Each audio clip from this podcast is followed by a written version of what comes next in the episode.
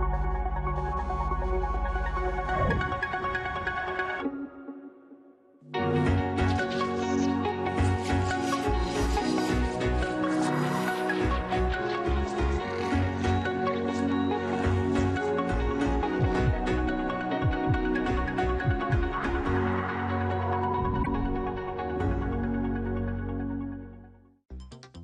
Ya estamos de lleno en las actividades cotidianas, el trabajo, la rutina y con las responsabilidades a cuestas. ¿Cómo te sientes en este regreso laboral después del periodo de fiestas y celebraciones de diciembre? ¿De qué manera impactaron en tu economía las compras de regalos y los gastos durante las vacaciones? ¿Ya identificaste los pagos que debes realizar en estas semanas y la manera en que podrás cumplirlos? Estas consideraciones son las que caracterizan a la llamada cuesta de enero, que año con año enfrentamos al iniciar un nuevo ciclo. Acompáñanos hoy en Diálogos en Confianza, donde nuestros especialistas compartirán consejos prácticos y recomendaciones para lograr un consumo responsable que permita hacer frente a esta etapa de una manera inteligente.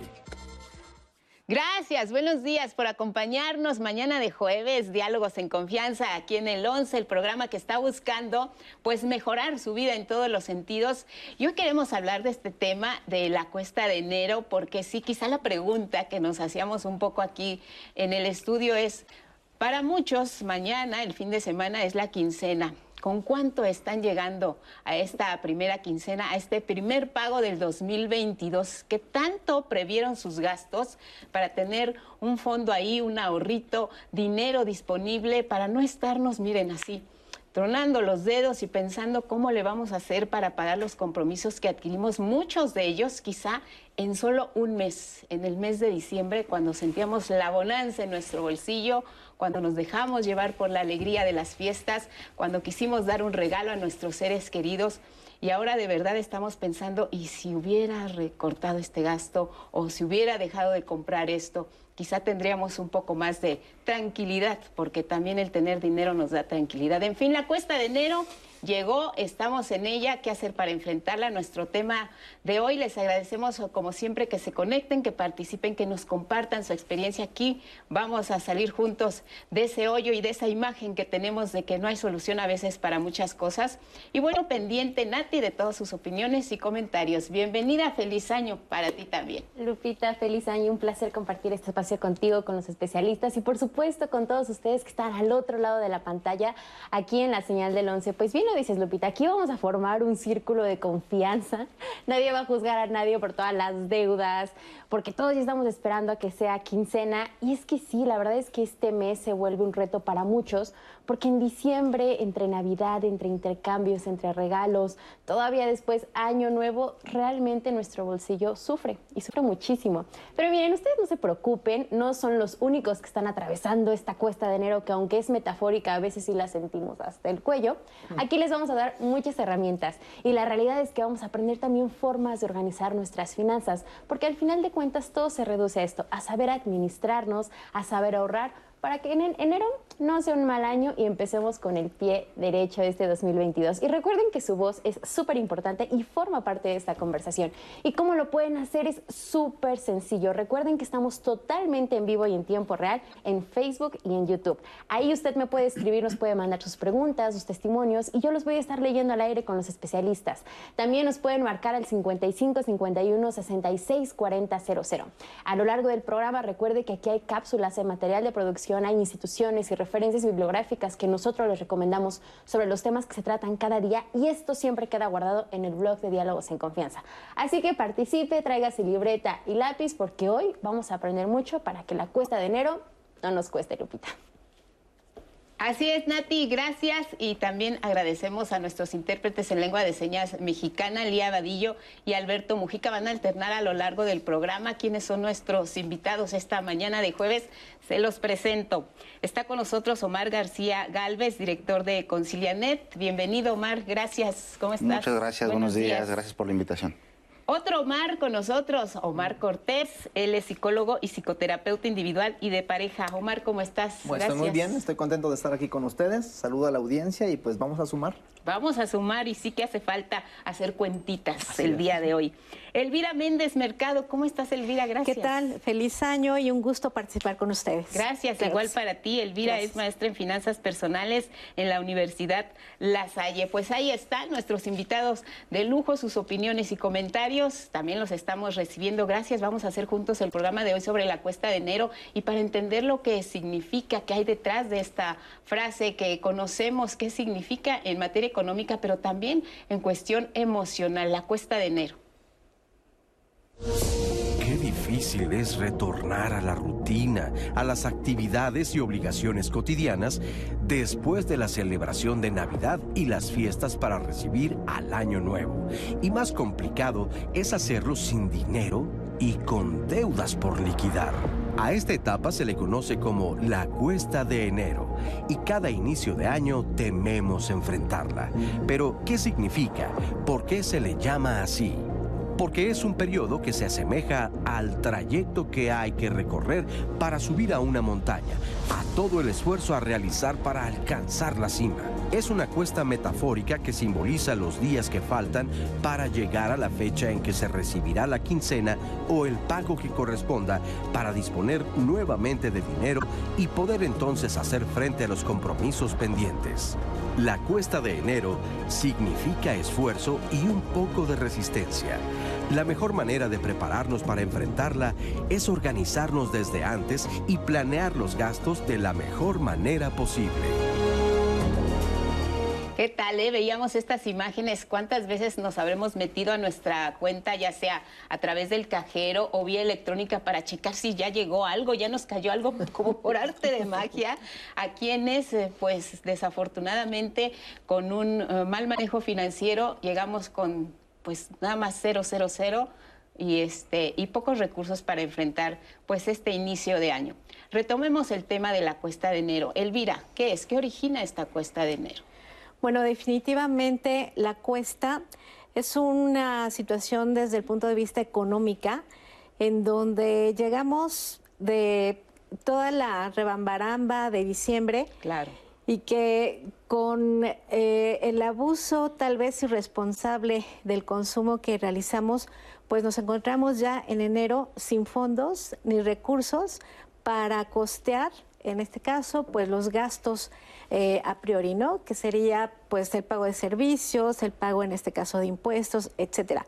Entonces, pues sí es un fenómeno que se da en, en nuestro país y que desafortunadamente por el abuso en el consumo irresponsable no tenemos el suficiente recurso para continuar nuestras, eh, nuestros gastos de una manera responsable. ¿no? ¿Y dirías que es un abuso que cometemos que, que nos gana eh, con mayor eh, énfasis en el mes de diciembre? ¿O es un abuso que cometemos a lo largo del año? No planeamos en realidad nuestros gastos y viene enero y estamos en una situación complicada. Sí, definitivamente pues nos gana el deseo en lugar de realizar un presupuesto con todas las necesidades que tenemos que cubrir, ¿no?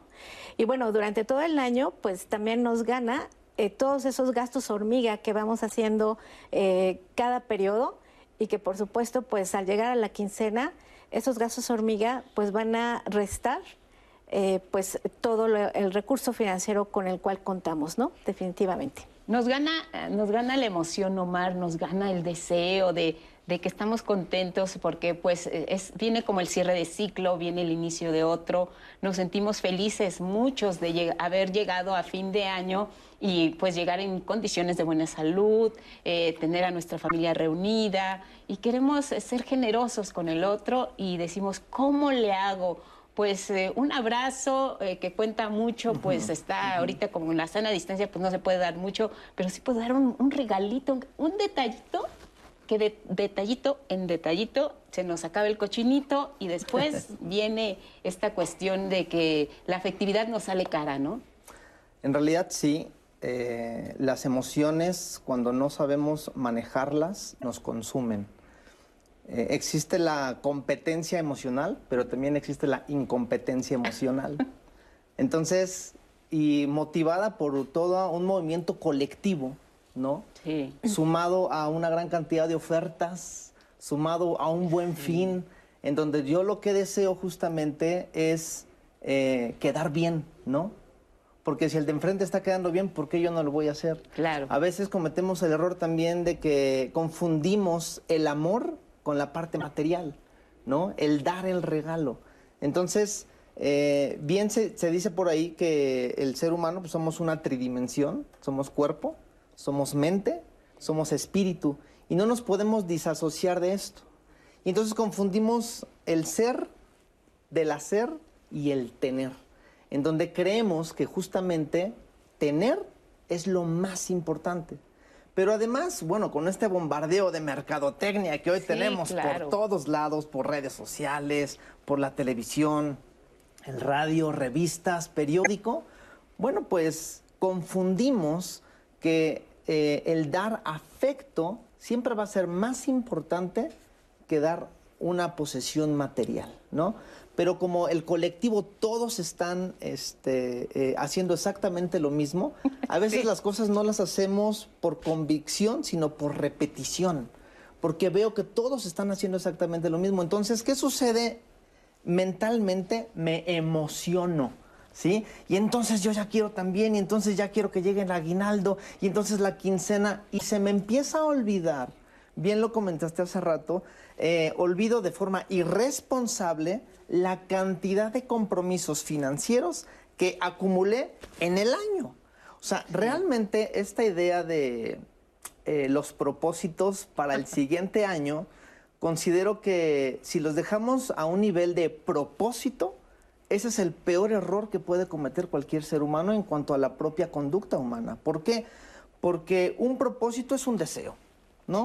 Y yo puedo tener el deseo de bajar de peso, de tener mejores finanzas, finanzas saludables, de tener una mejor relación de pareja, pero si lo dejo en un deseo y yo podría preguntarle a todos los que estamos ahorita aquí, oye, ¿cómo te fue con tus deseos del año pasado? ¿Cuántos cumpliste? ¿Cuántos sí alcanzaste? Si tú me dices, oye, pues a veces los anotas en un papelito, a veces ni los anotas, error, ¿no? este, Oye, pues no sé ni dónde dejé el papelito a medio año, ¿no? No, pues ya se borró. Ya ni me acuerdo. Ya, ni me acuerdo qué fue lo que me propuse. Bueno, yo creo que tiene que ir más allá de eso. Cuando yo soy inteligente emocionalmente, entonces no tengo un propósito, adquiero compromisos. Sí, y esos compromisos a la larga nos salen, nos salen caros. Omar, eh, es la época en la que vemos en todos los aparadores... Eh, venta del 50% más abajo del precio normal, eh, rebaja sobre rebaja y queremos quedar bien con, con todo mundo. Y a veces incluso eh, está comprobado que cuando son estas ofertas del buen fin, que no estamos en contra de estos programas de ninguna manera, a mucha gente le benefician y lo saben aprovechar, pero otros se dejan llevar, se dejan llevar por, la, por la ola que bien nos decía tu tocayo. Omar, de las emociones y tengo dinero y siento que tengo el poder para comprar lo que no necesito. Adquieres un producto y a veces, eh, pues, de la emoción y te fijas como bien, el chiste es que ya estás abriendo, resulta que es una televisión en mal estado, resulta que es un producto que no reúne todo lo que me habían, eh, se habían comprometido a darme y ahí se me va mi dinero. Muchas veces no logro recuperarlo porque eh, la ruta, el tránsito que recorre uno para exponer su queja, para decir que el producto no satisface sus necesidades, pues es muy larga. Pero hay instancias que nos pueden ayudar a recuperar esa inversión. Concilianet está prácticamente enfocada en ese aspecto. Sí, bueno, Concilianet es un mecanismo eh, alternativo de solución de controversias que recibe y da trámite a las quejas formales de los consumidores contra los principales proveedores eh, que existen en el país. Eh, se aglutinan alrededor de 103 proveedores con los cuales tenemos un convenio de colaboración en el cual ellos se comprometen a atender de forma pronta y expedita estas reclamaciones a través de medios electrónicos. Eh, estos medios electrónicos en esta temporada han sido de gran ayuda.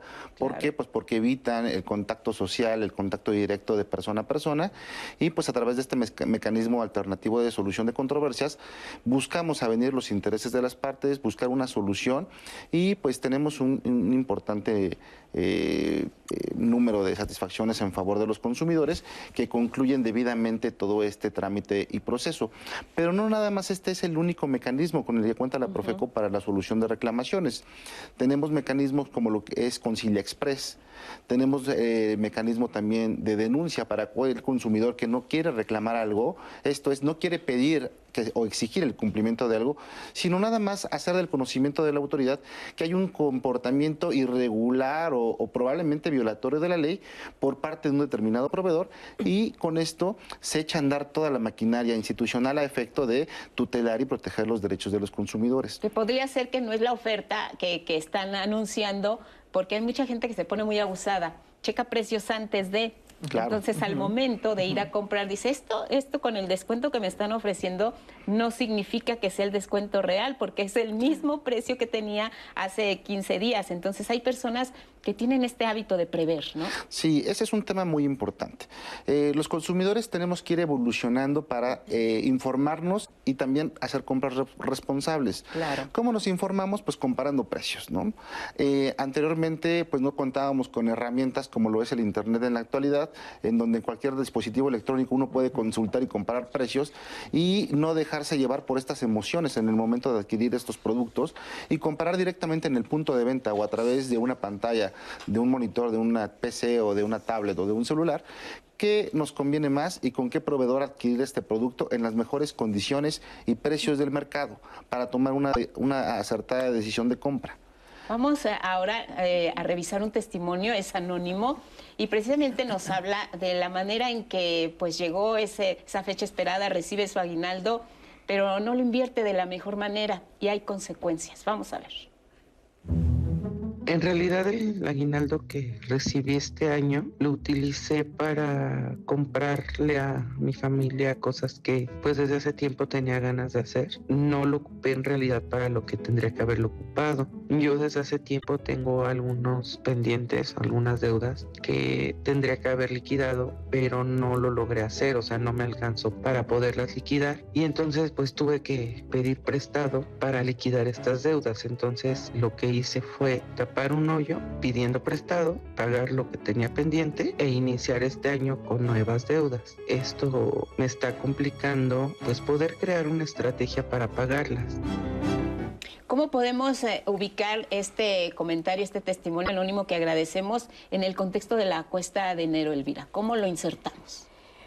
Bien, eh, pues ya una vez que hemos visto todo lo que nos endeudamos, ¿no? Ya sea con tarjetas de crédito, etcétera, pues mi primera recomendación es, si utilicé varias tarjetas de crédito, ubicar cuál es la que me está costando más, es decir, consultar el costo anual total, que normalmente siempre los bancos te va a decir, bueno, el CAT es del 24%, 36%, y a partir de allí, em, si yo me voy atrasando, eh, pues esto me va a generar intereses moratorios y aparte pues los intereses normales. Entonces lo que tengo que definir en primer lugar es ubicar qué tarjeta me está costando más, ¿no? O cuál es la deuda o un crédito hipotecario, un crédito de automóvil y a partir de allí todo el recurso que yo vaya eh, teniendo, mi ingreso, la quincena, etcétera, pues canalizarlo a liquidar las deudas.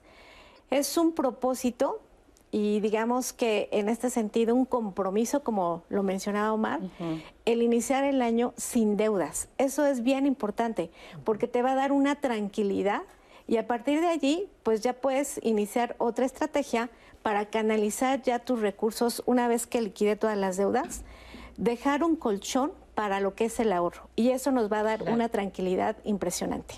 Hablabas de los propósitos, Omar, y tiene esto mucho que ver con planear y cumplir. ¿Por qué nos resistimos tanto a hacer eh, este compromiso con nosotros mismos? Y no solo eso, sino que lo hacemos de manera recurrente.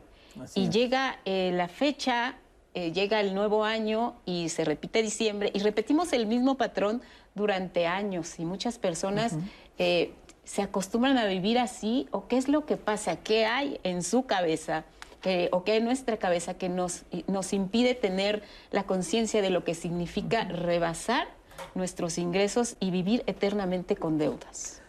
Partamos de la idea de que la pobreza no es un estado financiero, sino mental, ¿sí?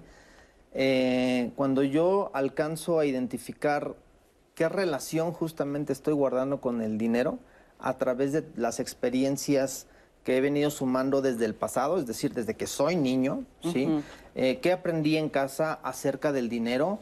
Eh, viendo a mis padres, ¿no? Es que no hay dinero, es que el dinero no se da en los árboles, no se da en macetas, este, pobres pero honrados, ¿no? Entonces, en la televisión también nos venden ideas acerca del dinero, ¿no? En la tele, eh, ¿quién tiene el dinero? No, pues los narcos o los, o los malos. Entonces, eh, cuando el dinero llega a mis manos y yo traigo una suma de ideas que además se van al inconsciente, Freud decía que el 85% de la conducta humana es inconsciente. Operamos conducta sin, sin, estar decidiendo la misma, ¿sí? ¿Por qué? Por todo lo que aprendimos en el pasado. Entonces, cuando me llega el dinero a las manos, y me encanta hacer siempre esta, esta pregunta, oye, como cuánto dinero ha pasado por tus manos en toda tu vida, ¿no? Y dices, oye, no, pues sí, bastante. Oye, ¿y cuánto has retenido? Como agua. ay, caramba, ¿no? ¿Qué relación estoy guardando con esto que llega a mis manos? ¿Sabes? ¿Por qué me cuesta trabajo retenerlo? ¿Por qué me cuesta trabajo multiplicarlo? Porque se dice en la ley de prosperidad y abundancia que el dinero no es más que la semilla del dinero, pero cuando sabes utilizarlo Hace un momento que hablábamos, ¿no? De entender perfectamente bien en dónde estoy parado financieramente hablando. Eh, si yo quiero comprarme un carro, una casa, tener más, más este, a, mis hijos en un buen colegio, yo creo que no le veo nada de malo. Pero si no sé en dónde estoy parado financieramente y tengo deudas, no puedo estar pensando en una casa o en un carro cuando tengo deudas. Lo primero que debería de hacer es liquidar todas mis deudas y comprometerme a que este año liquidar todas las deudas. Ahorita me imagino que nos van a hablar de algunas estrategias, porque existen estrategias para poder liquidar las deudas. Pero ¿qué es lo que ocurre? Bueno, pues que mis a veces eh, la prosperidad tiene que ver con un nivel mental. Entonces, si mi nivel, si mi nivel mental es de carencias, porque las viví desde pequeño, siempre voy a estar endeudado, siempre voy a estar este, sin dinero en mi, en, mi, cartera, en mi cuenta de banco. Y pues esto que va a provocar, eh, justamente cuando compramos en diciembre, bien lo dijiste hace rato, me siento poderoso. Tengo la idea, no, pues por supuesto que me siento poderoso. Y entonces genero endorfinas, dopamina, ¿no? Las hormonas de la felicidad, los neurotransmisores que nos hacen eh, sentirnos que a veces sales del, supermercado con tus cosas y sales flotando, ¿no? Porque dices, mira lo que puedo hacer. Pero desafortunadamente esto es temporal. Efímero. Es, es momentáneo además, ¿no? Y ya cuando estamos en enero que nos vemos vacíos, literalmente, ¿qué es lo que provoca este tema emocional?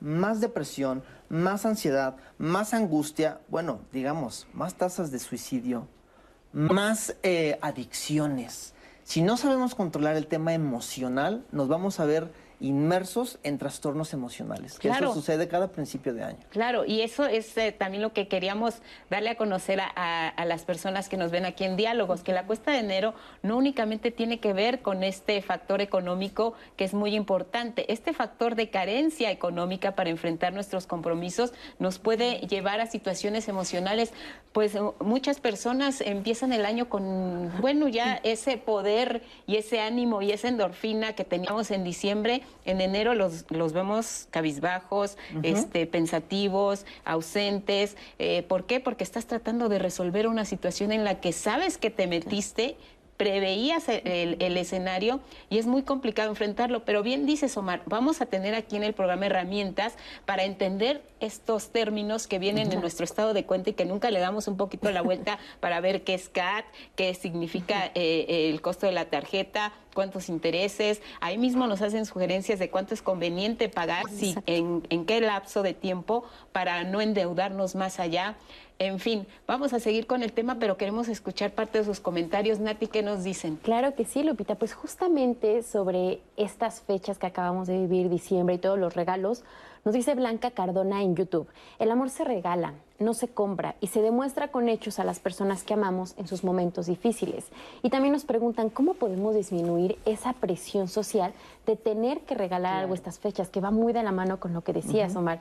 Muchas veces damos simplemente por repetir y por no sentir que estamos en desventaja de que, ah, bueno, ya tal le está dando regalos a toda la familia, ¿cómo me voy a quedar yo atrás? También nos dice Lisbeth Escudero en Facebook, el problema es que compramos cosas que ni nos sirven.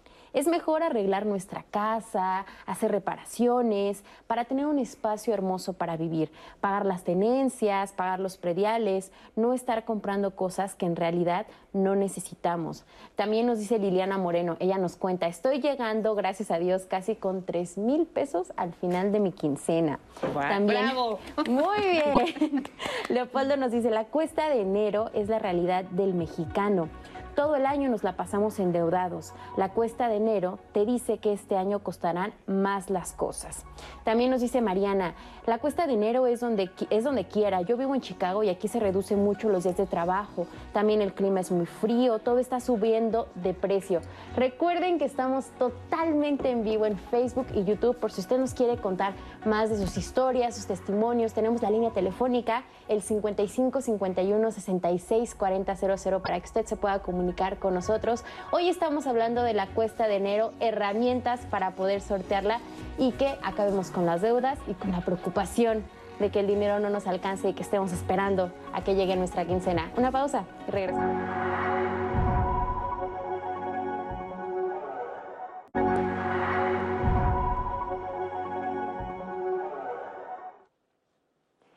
Gracias por continuar con nosotros. Estamos aquí en su programa Diálogos en Confianza y yo los invito a que mañana en nuestros temas de pareja nos acompañen. Vamos a hablar sobre Año Nuevo, una nueva oportunidad para la pareja. Como sabemos, seguimos en este contexto de los propósitos de Año, de año Nuevo, son los primeros días de este 2022 y simbólicamente empezamos un nuevo, un nuevo ciclo que evidentemente va a tener nuevas dinámicas, nuevas oportunidades y en la que muchos de nosotros queremos mejorar muchos aspectos de nuestra vida y por supuesto que la pareja es sumamente importante en la vida de cada persona. Es por eso que mañana vamos a hablar cómo es que podemos mejorar la relación existente que ya tengamos con otra persona, cómo podemos evaluar si estamos preparados para iniciar una nueva relación, algo que probablemente tengamos que hacer de manera constante cuando estamos en una relación con alguien más, pero que ahorita en Año Nuevo puede tomar mucha relevancia y nos puede ayudar mucho a mejorar las relaciones que establecemos con los demás. Así que no se lo pierdan, va a estar buenísimo. Y continuando con nuestros temas de hoy, más comentarios que nos han hecho llegar ustedes aquí en las redes sociales. Nos dice, por ejemplo, Tomás Telles, la cuesta de enero puede ser por mala conducta financiera por pobreza, por comprar cosas en exceso e innecesarias en el mes de diciembre. Un pequeño ahorro durante todo el año para esta llamada cuesta de enero te liberará del problema. También nos escribe Jorge Lezama, he vivido en el comercio toda mi vida. Trabajamos en un mercado público. Para mí la cuesta de enero es una consecuencia del capitalismo. Se empodera al trabajador a través del dinero y se van a las grandes cadenas comerciales pensando que son lugares, de mayor categoría. Al comercio local y tradicional solo nos dejan las migajas. Y si de por sí en diciembre no vendemos mucho, en enero nos va peor. Interesante esta perspectiva que nos brinda Jorge. También nos escribe Alejandra Toledo. Para darle una vuelta al pensamiento económico, ¿qué oportunidades de inversión hay en la población mexicana si no hay mucho dinero? Ayuda, por favor. África Guerrero nos dice, ¿y cómo podemos aprender a controlar nuestras emociones? Y nos dice Socorro Álvarez, bueno, pues yo me quedé sin empleo, pero gracias a mi liquidación pagué todas mis deudas. Todavía me alcanzó para darle un pequeño obsequio a mi familia y otro poquito lo ahorré. Creo que no hice mal uso de esta liquidación. Ahora estoy tranquila, pues comencé el año sin preocupaciones. Y ahora vamos a ver el testimonio de Lucía Ricard, que nos explica cómo se organiza durante el año para pagar los diferentes servicios de su casa para que le alcance el dinero. Vamos a verlo. Nosotros recibimos aguinaldo en dos partes. La primera parte nos los dan como a finales de noviembre para el buen fin y la segunda parte como a mediados de diciembre. Lo que yo hago es guardo la mayor parte. Dejo cachitos para lo que se pueda ofrecer, lo que pueda necesitar, pero nada más. Por ejemplo, para cuando viene la cuesta de enero, ¿no? Que vienen gastos fuertes como es el predial. Entonces yo lo que hago es que lo pago en una tienda departamental con mi tarjeta de, de esa tienda. ¿Por qué? Porque me ofrecen meses sin intereses. A lo largo del año, por ejemplo, compro algo y en vez de pagar mi mínimo, que sean 30 pesos, doy 50. Y el mes siguiente doy 60. Y voy tratando de dar poquitos más para que a fin de año yo tenga un saldo a favor. Entonces a la hora que yo llego con mi predial, me restan esa parte que yo he sumado durante todo el año como saldo a favor y ya pues el pago es menor y se difiere a meses sin intereses. Pagar el predial bimestralmente como debe de ser, pues tampoco es bueno. Aquí te conviene más anual porque pues te quitan, dice que te descuentan tantito, entonces está muy bien. Igual con las tarjetas de crédito. Si yo, yo tengo algunos pagos referenciados como celular, este, la alarma y la televisión por cable. Entonces en vez de meterle 60 pesos, le meto 90. Entonces si por cualquier cosa me descontrolo en estas fechas, que es normal que compres de más, pues ya tengo un colchoncito que me ayuda como a subsanar mis compras este, pues de pánico o como le quieran llamar, ¿no? La verdad nunca tuvimos educación financiera, jamás en la vida. Y yo aprendí pues a la mala. Uno tiene que aprender porque uno no piensa en la vejez. Y cuando uno está viejo, pues y luego, pues sin trabajo, sin dinero. Entonces creo que sí es muy importante hacer conciencia de que sí tenemos que aprender a ahorrar. Gracias a Lucía por compartirnos su testimonio y también estos tips que ella tiene en su vida para que su dinero le alcance para tener una buena educación financiera. Y en redes sociales nos piden que retomemos esta idea de la importancia que tiene lo mental al hablar de nuestras finanzas. La China Robles nos escribe y dice, o sea que el mensaje que tratan de dar es que la pobreza es un estado emocional, espiritual o una identidad, que se, que se atrae el dinero con mantras o somos pobres porque queremos. Y los ricos son súper seres de luz que solo piensan positivo y por ende tienen dinero porque lo atraen y vibran alto. Es lo que nos escriben en redes y nos piden que retomemos. Omar, te toca. Bueno, pues eh, partiendo de la idea de que somos cuerpo, mente y espíritu y venimos al mundo a vivir experiencias, ni siquiera a ser felices, eso es algo que buscamos todo el tiempo, sino que venimos al mundo a vivir experiencias. Y cada experiencia que vivimos construye una creencia en nuestra mente. Entonces, eh, el ser humano está muy acostumbrado a repetir patrones y a repetir conductas vividas desde el pasado. Si yo eh, vamos a un ejercicio que esto me creo que si lo ejemplificamos es mucho más práctico. Quiero que me ayuden y allá en casa si también lo pueden hacer. Vamos a juntar las manos así, todos, y luego vamos a hacer esto.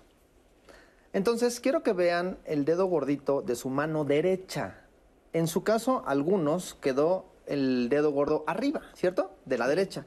En algunos casos seguramente quedó el dedo gordo de la mano izquierda arriba. ¿Alguno es el caso de ustedes? Sí, el mío abajo. ¿El tuyo quedó? Abajo. El de la, fíjate, acá, acá quedó el de la izquierda de, de ella, quedó arriba. El mío quedó al revés, ¿ok? ¿Por qué será que lo ponemos así? Entonces, no busquemos científicamente. Hay, hay gente que me dice, es que soy zurdo, es que es... No, a ver, no tiene nada que ver. Porque así lo pones y ya, punto. Así lo has puesto toda tu vida. Ayúdenme a hacerlo al revés. ¿Cómo se siente? Incómodo, ¿no? Claro. incómodo, raro. Como que mi cerebro me dice, no, lo estás haciendo mal. Entonces, cuando nosotros aprendemos a ejecutar conducta desde que somos pequeños y vemos que mi padre nunca tuvo dinero, que mi papá siempre estaba endeudado, que mi papá este, le sobraba eh, cheque al fin, eh, le faltaba cheque al final de la quincena, entre otras cosas, yo crezco viendo todo eso y entonces eso es lo que yo he aprendido. Y Claro. como ya lo aprendí, no tengo otra manera, conceptualmente hablando, racionalmente hablando, no tengo otra manera de hacer las cosas, ¿sí? Sino que las hago como yo las aprendí. Y eh, este, este fenómeno de la cuesta de enero justamente deriva de dos cosas en particular. Primero, de la, de la mala, eh, de, de los malos hábitos en nuestras finanzas personales. Y además, no alcanzamos a proyectar que en enero las cosas siempre suben.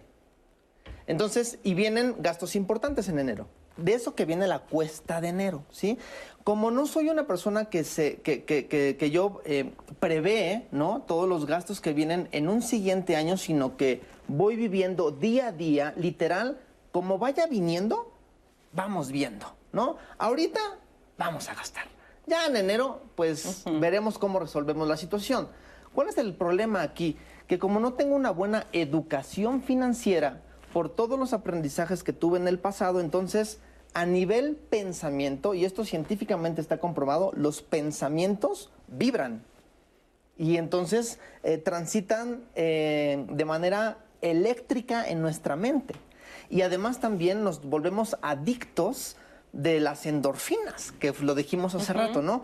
Cuando compro, ¿cómo nos sentimos? Felices, a gusto, contentos. Entonces, cuando me vuelvo adicto de mis propios eh, neurotransmisores, de mi propia química, entonces esto está conectado también con mis emociones. Las emociones se detonan aquí en el estómago. No sé si sabían que el estómago es, está considerado como el segundo cerebro. ¿Por qué? Porque es en donde más eh, neuronas tenemos después del cerebro. Entonces, a nivel emocional, ¿cómo me hace sentir el adquirir eh, materia, o sea, cosas, el tener los productos, pues me hace sentir muy bien. Y entonces me vuelvo adicto a estar gaste y gaste y gaste. Pero tiene que ver con un tema mental también.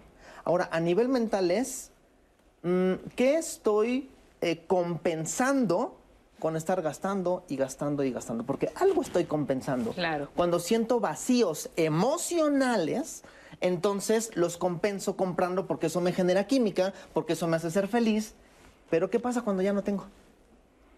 Todo eso que generé en un lapso de tiempo muy cortito, entonces después se convierte en trastornos mentales, trastornos de las emociones, trastornos del sueño, este, mucha angustia, mucha ansiedad.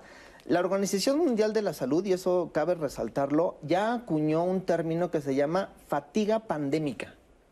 Retomando un poquito lo que hemos venido viviendo, porque también esto hay que sumarlo a la cuesta de enero, todo lo que hemos vivido en los casi dos años en temas pandémicos, lo tenemos que sumar también, porque si no lo consideramos, entonces vamos a creer que es eh, la manera de vivir de las personas. No, ¿qué es la fatiga pandémica?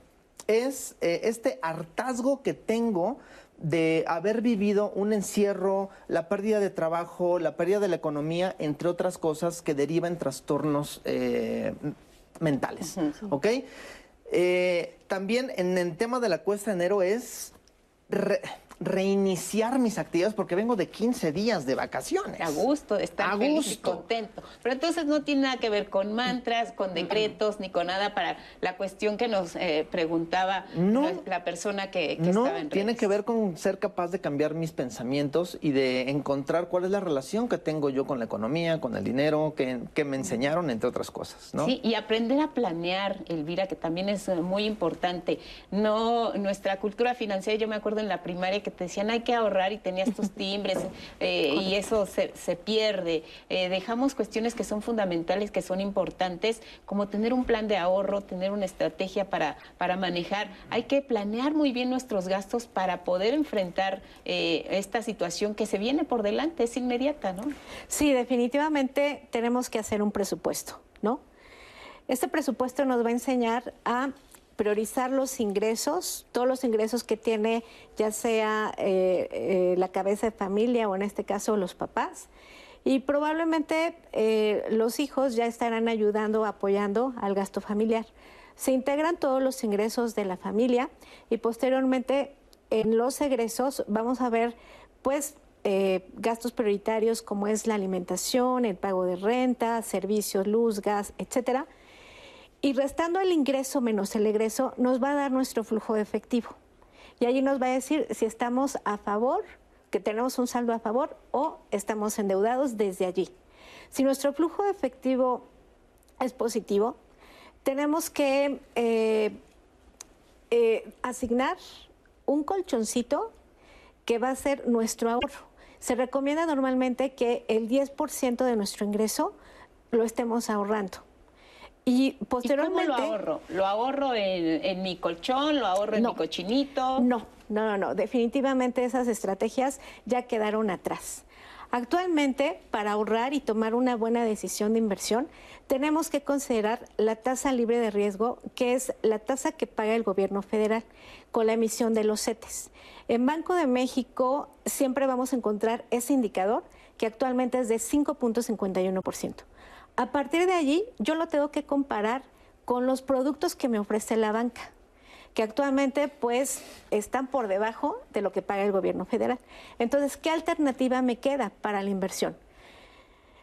Eh, vamos a encontrar 700 opciones de fondos de inversión que te lo puede ofrecer un banco o una casa de bolsa y a partir de allí revisar cuáles son los fondos que están por arriba de la tasa del CETE que es de 5.51. Pero no solamente nos quedamos allí.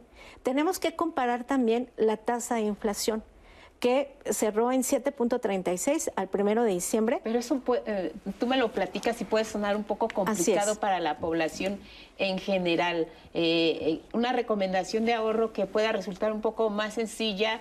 Sin esto todo lo, lo pueden explicar un asesor financiero y, y demás pero algo más sencillo sería quizá decidirnos invertir en CETES, por lo que tú dices. Em, invertir en CETES, vamos a tener la página directamente de eh, CETES Directo y allí las personas pueden canalizar Puede su ser una opción. Allí es una opción en donde está por arriba de lo que nos ofrecen las instituciones bancarias. Pero nada entonces de guardarlo en, un sobrecito, guardar el dinero, o guardarlo en, ahí tenerlo en efectivo, digamos, disponible, porque muchas veces lo que la gente quiere es tener para los imprevistos y tenerlo de inmediato.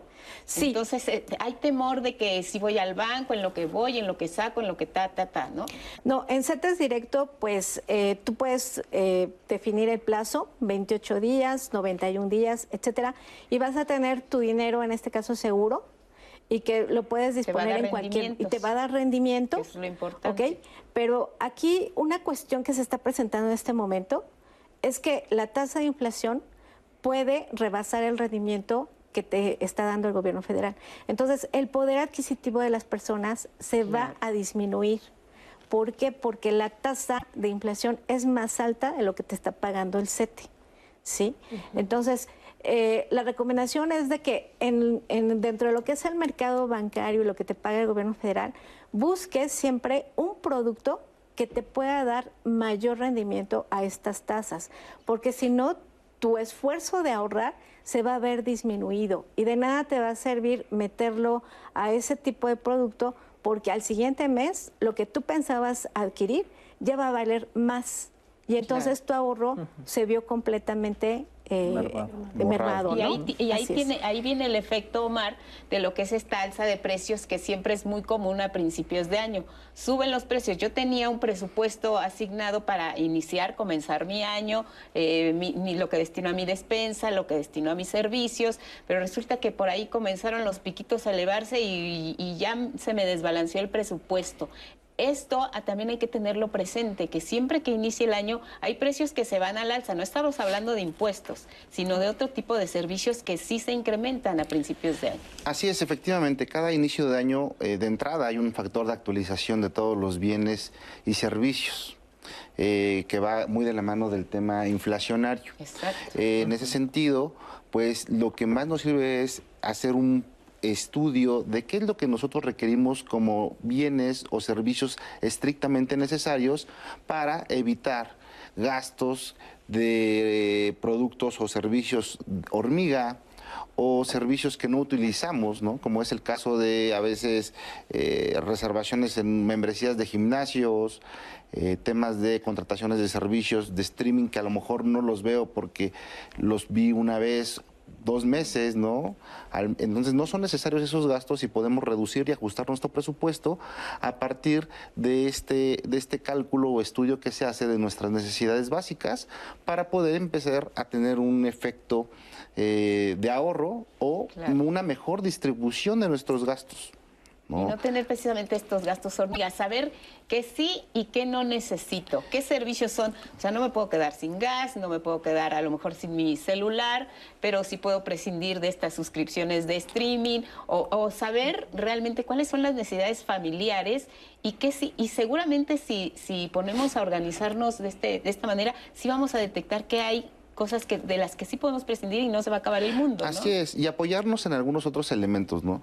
La Profeco difunde a través de sus medios masivos de comunicación herramientas como quiénes quieren los precios en donde a, través de un comparador de precios, en donde tenemos un catálogo de productos, de los cuales 21 son de la canasta básica, podemos advertir en qué lugar es más recomendable comprar, porque vamos a obtener el mismo producto a un mejor precio. Muy bien, pues nos vamos ahora eh, con otro testimonio. Aaron Caballero nos va a dar algunos tips de lo que podemos encontrar en la página de la Conduce. Vamos a ver.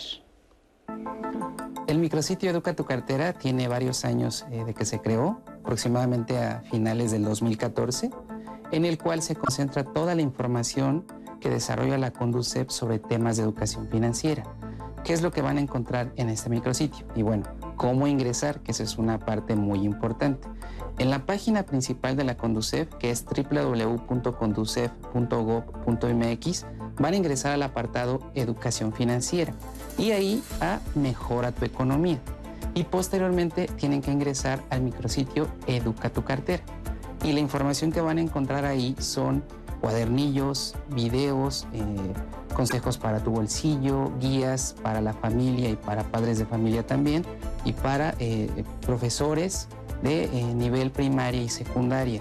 También contamos con toda la oferta educativa de cursos, talleres que ofrece la Conducef, la cual se encuentra disponible en este micrositio.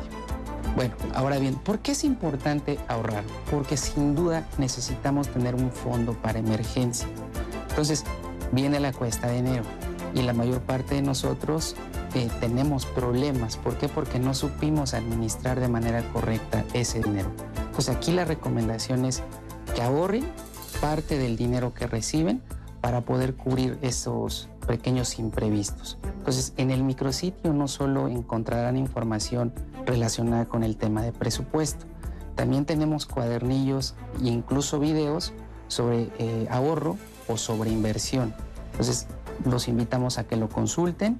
Toda la información está elaborada con un lenguaje mucho, muy sencillo para que cualquier persona, independientemente de la escolaridad o el conocimiento que tenga en el tema de finanzas, pueda entenderlo de una manera muy sencilla. Siempre les recomendamos que ahorren, pero que lo hagan en instituciones financieras debidamente autorizadas.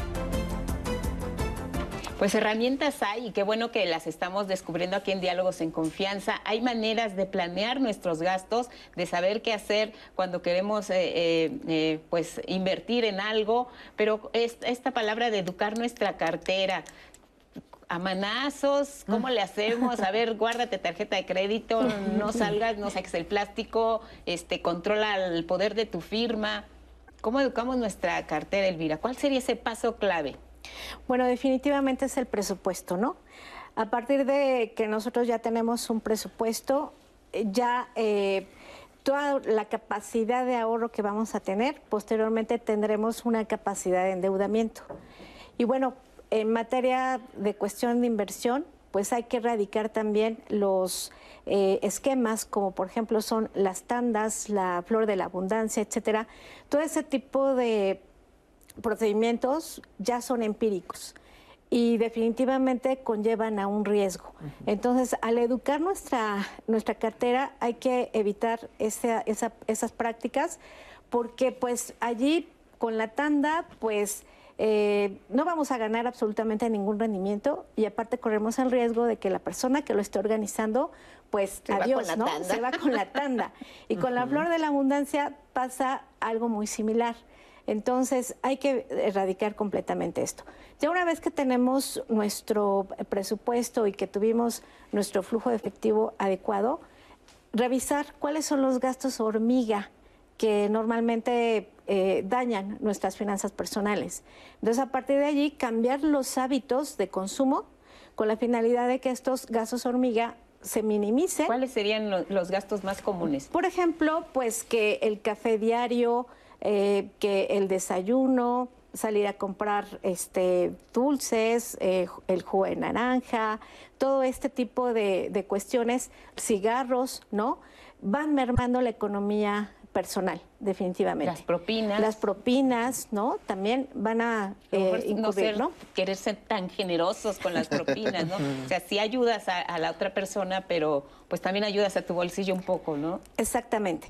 Entonces, con eh, la reducción de esos gastos hormiga, podremos observar que vamos a poder ahorrar mínimo entre 700 mil pesos y que esto te va a ayudar para que puedas pagar de manera oportuna tus gastos prioritarios, ¿no? Es, por ejemplo, la despensa, eh, los servicios básicos, luz, agua, en este momento que ya eh, viene el, pago de predial, ¿no? Las tenencias. Entonces, haciendo esa reducción, vamos a tener eh, una planeación adecuada y nuestra cartera se va a ver muy favorecida en ese Nuestra aspecto. estrategia. Si abrimos la cartera, pues eh, eh, nos gusta, eh, va a pagar, sí, con tarjetas, sí, y de repente sacas cinco tarjetas diferentes, a ver, casi, casi voy a escoger con cuál pago, ¿no? Pero las tarjetas de crédito también son, se pueden convertir en un barril sin fondo si no las sabemos manejar. hombre. Claro, hay que, hay que estar muy atentos a tener un correcto uso del crédito. En ese sentido, se deben de tratar de erradicar prácticas como pagar el saldo mínimo únicamente. ¿no? Claro. Es importante que el consumidor tenga una calendarización de los gastos más importantes que debe de hacer en el año. Como bien apuntaba aquí la, la maestra, es eh, evidente que tenemos gastos iniciales como el predio, el agua, algunos seguros y demás, pero posteriormente vienen las colegiaturas Sí. o también la programación de un viaje, ¿no? Las vacaciones. La mejora alguna a la casa. Entonces tenemos que hacer una planificación de nuestros gastos a partir de este presupuesto que se haga inicialmente para poder ir canalizando ciertos recursos a satisfacer necesidades básicas o eh, eh, necesarias para nuestra vida personal y familiar. Y en ese sentido, el pagar con tarjetas de crédito, cuando no tenemos los recursos suficientes para hacer frente a estos pagos que no nos generen intereses, pues se convierte en un barril sin fondo que evidentemente no vamos a poder cubrir al- con el paso del tiempo, ¿no? Y, y como dicen, eh, tapamos, destapamos un hoyo y tapamos otro y volvemos a destapar uno, porque a veces hay quien dispone del, del recurso de la tarjeta para pagar la otra, pero nunca queremos eh, quedar mal ante los demás. La apariencia de que yo tengo, puedo y sé cómo manejar mis finanzas, eh, pues tiene que estar por delante. Nos gusta mucho vivir de, de la apariencia en esta cuestión también de nuestra, del manejo de nuestras finanzas. Como yo, fulanita o fulanito de tal, no voy a tener para invitar un café a mi amigo, para dar una propina generosa. Las apariencias también nos salen a veces muy caras, Omar. Es verdad, eh, hemos encontrado en el, en el consultorio, digo, tras 20 años de, de estos ejercicios de atender a las personas que tienen problemáticas emocionales, encontramos con muchos perfiles de imagen. Claro. Es decir, para mí es más importante ser el que da bien, ajá, que realmente eh, actuar con madurez, con adultez y con mucha conciencia de cómo me estoy comportando en mi vida social. Entonces, eh, yo creo que aquí lo más importante es saber identificar las emociones, porque muy pocas personas realmente las saben identificar. Si yo no las sé identificar, entonces menos las puedo manejar, ¿sí? Y a veces, eh, al ignorarlas, estamos repitiendo patrones de conducta muy inconscientes que nos, que nos están arrojando constantemente en situaciones de endeudamiento, en situaciones de eh, por, querer, por querer quedar bien con los demás. Regreso a mi casa y entonces sí me arrepiento, Sí, claro. De la Pero- cuentota que pagaste. pero no hago mucho tampoco porque las cosas sean diferentes.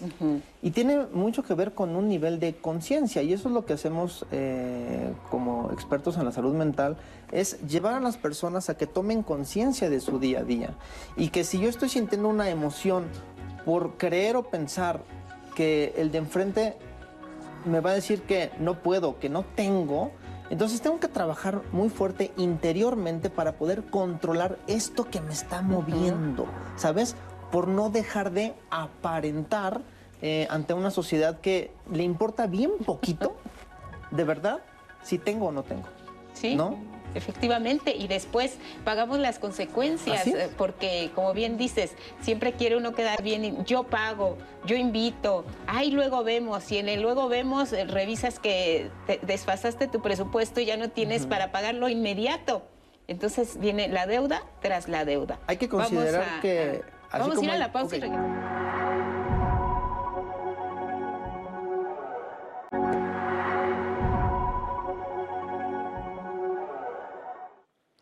Y continuamos aquí en Diálogos en Confianza. Hoy estamos hablando de las herramientas y qué recursos tenemos para enfrentar la cuesta de enero, que seguramente muchos de ustedes que nos están viendo están sintiendo esta preocupación y esta presión económica. Y como siempre, mucha participación en redes sociales. Lupita, especialistas, lo que nos han dicho hasta el momento. Beatriz Ocampo nos comparte, siempre sufría en enero. Desde que me casé eso terminó. Mi esposo es muy administrado y es el que me ha enseñado y también me detiene cuando me entra esta ansia por comprar cosas que en realidad no necesito. Elo Huerta, compramos por cuestión de vacío. El problema es que también eso lo transmitimos a nuestros hijos. En mi caso tenía el dinero para el enganche de un carro, pero pues en ese momento no era mi prioridad. Pero sin darnos cuenta, cada fin de semana iba con mi hijo a tiendas departamentales por ropa. Cuando nos dimos cuenta ya nos habíamos gastado el dinero que tenía y nos hubiera alcanzado para el enganche de un coche. Después platicando detectamos que comprábamos porque teníamos problemas familiares y esa era nuestra forma de subsanarlo. También nos dice Esme Hernández, un tip que me ha ayudado a tener mayor libertad financiera. Desde hace algunos años, cada que recibo mi aguinaldo lo guardo íntegro. Después de algunos años he logrado un buen ahorro y también he ahorrado parte de mi sueldo. Así me sigo dando gustos, pero de manera controlada. Alejandra Carnal, qué buen programa, la verdad. Nos falta mucha educación financiera. Por mal manejo me endeudé y ni cuenta me di. Pero ahí la llevo. Este fin de año me dediqué a gastar solo en lo necesario y me quedo con un poco de mi aguinaldo y me siento más alivianada. Esperemos fluir mejor en este 2022. Y ella nos dice que su único propósito para este año es tener estabilidad económica. Victoria Areli nos comparte, yo cada año compro dos alcancías y durante todo el año estoy ahorrando una con monedas de 10 pesos y otra con tandas que tengo los voy depositando ahí. Este año ahorré 8 mil pesos, dinero que ocuparé una parte en fiestas decembrinas y el resto para pagar servicios. Y se ha repetido mucho un comentario en las redes sociales sobre esto, estos recursos de ahorro que tenemos de inversión y muchas personas que nos están viendo expresan desconfianza ante las instituciones. Por ejemplo, por mi parte me da mucha desconfianza ahorrar en diversas instituciones, ya que en alguna ocasión ya fui defraudado. Lo he pensado mucho para invertir en CETES, me da desconfianza. A mí me gusta ahorrar siempre una parte de mis ingresos. En unos momentos les vamos a decir cómo pueden obtener más información para hacer inversiones de manera más informada y sin tener esta incertidumbre de qué es lo que pasa con nuestro dinero. También nos preguntan mucho a qué se refieren específicamente cuando hablamos de CETES. Pero antes, otro de los recursos que tenemos para enfrentar esta cuesta de enero son los préstamos. ¿Cómo los podemos realizar? ¿Dónde los podemos realizar de manera responsable? Vamos a ver esta información. No hay otra institución en México que pueda decir que está cumpliendo 247 años. Nacional Monte de Piedad existe, se fundó en 1775, antes de que México existiera como una nación independiente. Y bueno, primero que nada, eso que te dice confianza. Haber estado 247 años ahí, pues tú puedes tener la garantía de que si hemos estado 247 años y vamos por muchos más, que cuando tú nos llevas una prenda, empeñas algo con nosotros, cuando regreses por ella, ahí vamos a estar. Por así que, y digo, pues nadie más, ninguna otra institución en México puede, puede decir esto. Pues, ¿qué servicios, qué productos ofrecemos? Soluciones inmediatas y muy eficientes a nuestros clientes. ¿A través de qué? A través del préstamo prendario.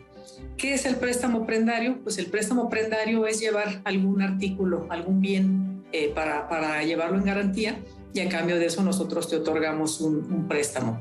Eh, la verdad es que las ventajas, las bondades que tiene nuestro préstamo prendario es primero es inmediato. No hay que esperar días a que te hagan algún análisis de crédito, no hay que hacer, pues no, no tienes que estar, por ejemplo, en un, en, un buro de crédito, entonces pues es muy inmediato y además pues, eh, pues hay muchas gamas, una gama amplia de artículos que puedes llevar, ¿no?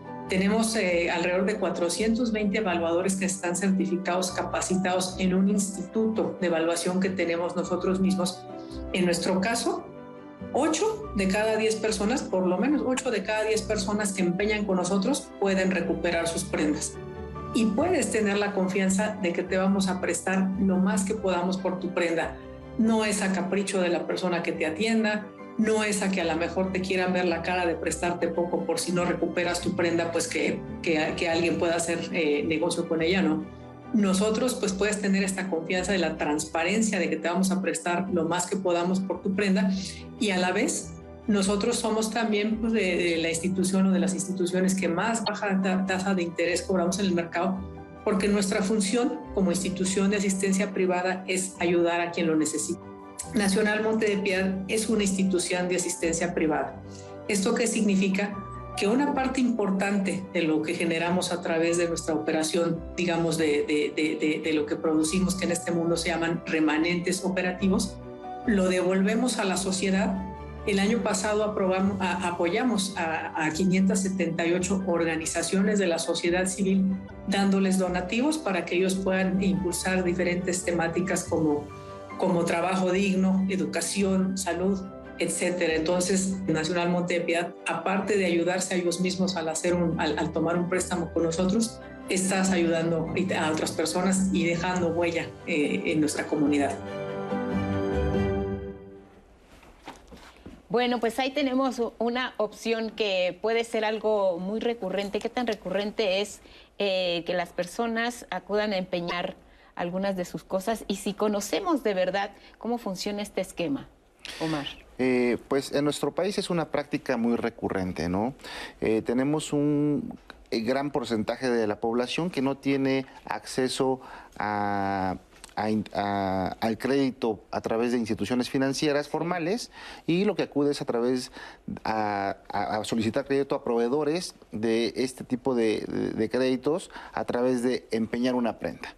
Eh, la necesidad de liquidez de los consumidores conlleva a que no se fijen cuál es el interés que le están, que le, están marcando en, la boleta, que lo que le interesa al consumidor es obtener liquidez inmediata, la mayor por sus pertenencias, sin importar cuánto tenga que pagar después. Entonces esto se convierte en un tema muy importante de información, ¿no? Comparar cuál, qué institución me está dando eh, mejores posibilidades para adquirir este crédito que al final de cuentas voy a tener que pagar con la finalidad de ver de vuelta estos productos o estos bienes que empeño para satisfacer necesidades inmediatas. ¿Hay una regulación de casas de empeño? Así es. Eh, una de las más importantes es que tienen que tener un contrato de adhesión debidamente registrado ante la Profeco. ¿Esto qué garantiza? Garantiza que el contrato no va a tener términos leoninos o abusivos en perjuicio de los consumidores y que se va a tener que tener una serie de elementos informativos tanto en el establecimiento como en sus páginas de internet con la finalidad de que el consumidor que lea detenidamente el contrato sepa perfectamente en qué términos está obligando al empeñar un bien eh, con este proveedor lo, que no hacemos es leer, como dicen las letras chiquitas, ni siquiera nos ocupamos en leer absolutamente nada. Lo que queremos es el dinero inmediato. Así Eso puede tener un costo posterior. Tiene un costo efectivamente alto, ¿no? El no leer, el no tomarnos el tiempo para saber a qué nos obligamos y sobre todo cuánto tengo que pagar y en qué momento tengo que pagar porque tenemos, nosotros tenemos evidentemente muchas reclamaciones y una de estas es me pasé un día. ¿No? ¿Por qué me están cobrando más intereses? Aquí el asunto es pues que la gente sepa que los términos son fatales. Y si yo no pago en tiempo y forma, las consecuencias es que me va a costar más recursos. En ese sentido, pues se les invita a los consumidores a que lean detenidamente sus contratos, a que si tienen cualquier duda, pues se acerquen en primera mano con el proveedor o, en, o también nos podemos orientar y apoyar a través del teléfono del consumidor para que eh, puedan resolver todas estas problemáticas o dudas que tengan con relación a sus créditos prendarios o, de cualquier otro tema de consumo. ¿Y qué tan eh, viable es dar una solución satisfactoria para el consumidor en estos casos? Pues depende mucho también de eh, las condiciones en que se haya concertado esta este, este crédito prendario y también en el momento en que el consumidor acuda ante nosotros. Evidentemente, nosotros no podemos obligar a los proveedores a que devuelvan los bienes cuando hay un total incumplimiento por parte del consumidor. ¿No? Lo que podemos hacer es que se respeten los términos y condiciones en que se pactó. Si sufrió un deterioro o un robo esta prenda, bueno, pues que se restituya el valor real del producto, pero tampoco podemos obligar al proveedor a que condone intereses, recargos y demás. Simplemente la relación de consumo va a estar apegada a estos términos en que se concertó y en ese sentido, por eso es muy importante que los consumidores lean detenidamente a qué se obligaron para que puedan hacer frente a estas obligaciones de manera puntual y que no incurran en mora, que sin duda les llevará a tener una mayor dificultad para recuperar esos bienes. Sin duda, la educación financiera, todo esto es educación financiera. ¿Por qué somos tan ajenos a, estos asuntos de los números y de las cuentas? Nos parece complicado, nos hacemos bolas. Ya vimos que la página de la Conducef, pues están abiertos varias opciones y con un lenguaje que todos podemos entender, que no necesitamos ser contadores, ni mucho menos, simplemente una ama de casa igual puede ingresar a esta página y ocuparnos un poco más por saber para que no nos sorprendan a veces los contratos que firmamos para, en este caso, un empeño o cualquier otra adquisición de un bien. Educación financiera, Elvira. Sí, definitivamente hay que romper los paradigmas, ¿no? Y pues empezar a enseñar a los chiquitos a que ellos también pueden eh, ahorrar. De hecho, en la página de CETES hay un eh, segmento que es CETES Niños y que también ya existen afores para niños. Entonces, tenemos que inculcar el hábito en los pequeños de que empiecen a ahorrar, ¿no? Hacer ese hábito y que eh, pues definitivamente hay que copiar a los países eh, y economías desarrolladas, por ejemplo Alemania, que lleva más de 200 años celebrando el Día del Ahorro. Aquí aproximadamente llevamos entre 20 y 25 años en donde eh, instituciones financieras, la CONDUCEP, han hecho este trabajo extraordinario para difundir la cultura financiera en nuestro país. Y entonces hay que acercarnos a las ferias de educación financiera, entrar a los portales eh, y allí vamos a encontrar muchísimos cursos de educación financiera en donde nos van a enseñar cómo hacer un presupuesto, seleccionar los mejores productos de inversión adecuado a la necesidad de cada persona. Muy bien, y tenemos precisamente una cápsula de la Conducep que nos habla al respecto, la vamos a ver. La educación financiera es muy importante porque ayuda a las personas a tener la información adecuada para poder elegir los productos y servicios financieros. Como tú sabes, en México desafortunadamente no tenemos tanta educación financiera. Todavía estamos trabajando mucho por lograr esto en todas las personas. Y pues lo más importante es que todas estas herramientas pudieran lograr que estas personas tengan la libertad financiera y poder tomar esas decisiones de manera acertada. En la página de Conducef tú puedes encontrar diferentes herramientas que los van a ayudar a poder comparar por ejemplo, los productos y servicios a través de los simuladores, calculadoras, pero también tenemos muchos materiales de educación financiera. Tenemos, por ejemplo, eh, hablando acerca de los cursos, el diplomado en seguros que em, pues tuvimos recientemente, que emitimos recientemente. Tenemos también el diplomado en educación financiera, un curso que se llama Proyecto Minerva, que tiene un enfoque de género. Y por supuesto, este curso que estamos promocionando y que estamos muy contentos de haber sacado. Y este es el curso de educación financiera para todos. Y pues es un curso muy sencillo, es totalmente en línea, es gratuito, 100% virtual, lo puedes realizar, eh, digamos, durante 8 horas, pero hemos visto que muchos jóvenes incluso lo han terminado antes. Te puedes inscribir las 24 horas del día, los 365 días del año. La idea es que cualquier persona que quiera aprender más sobre finanzas, finanzas personales, pueda realizar el curso. Este curso, eh, digamos que no necesita conocimientos básicos o conocimientos previos. Realmente abordamos todos los temas de educación financiera o lo mínimo que una persona debería saber en temas de educación financiera. Estamos hablando de presupuesto, ahorro, crédito, seguros, inversión, por ejemplo, el tema de fraudes financieros que es muy importante y, por ejemplo, los servicios que tiene Conducef para el público en general. La información de pues ya vimos eh, que hay herramientas, eh, que hay manera de, acceder a ellas y es para, para todas las edades, digamos. Hay eh, desde pequeños, desde amas de casa, desde personas que tienen una cultura más avanzada. Ya habíamos este diplomado que hay eh, en temas financieros, el, portal que se abre para que todos podamos accesar a un eh, programa de, de, educación financiera que en ocho horas pues lo hacen los jóvenes, nos podemos tomar nuestro tiempo, de verdad ocuparnos en un asunto que es fundamental, que es el manejo de nuestro dinero, porque efectivamente, como nos ha dicho Omar, se nos va la tranquilidad en una deuda que puede acabar angustiándonos demasiado y llegar a extremos que no queremos. Tenemos comentarios, Nati. Sí, Lupita, porque justamente parte de esta educación financiera y de lo que aquí estamos proponiendo es el ahorro, el ahorro de forma...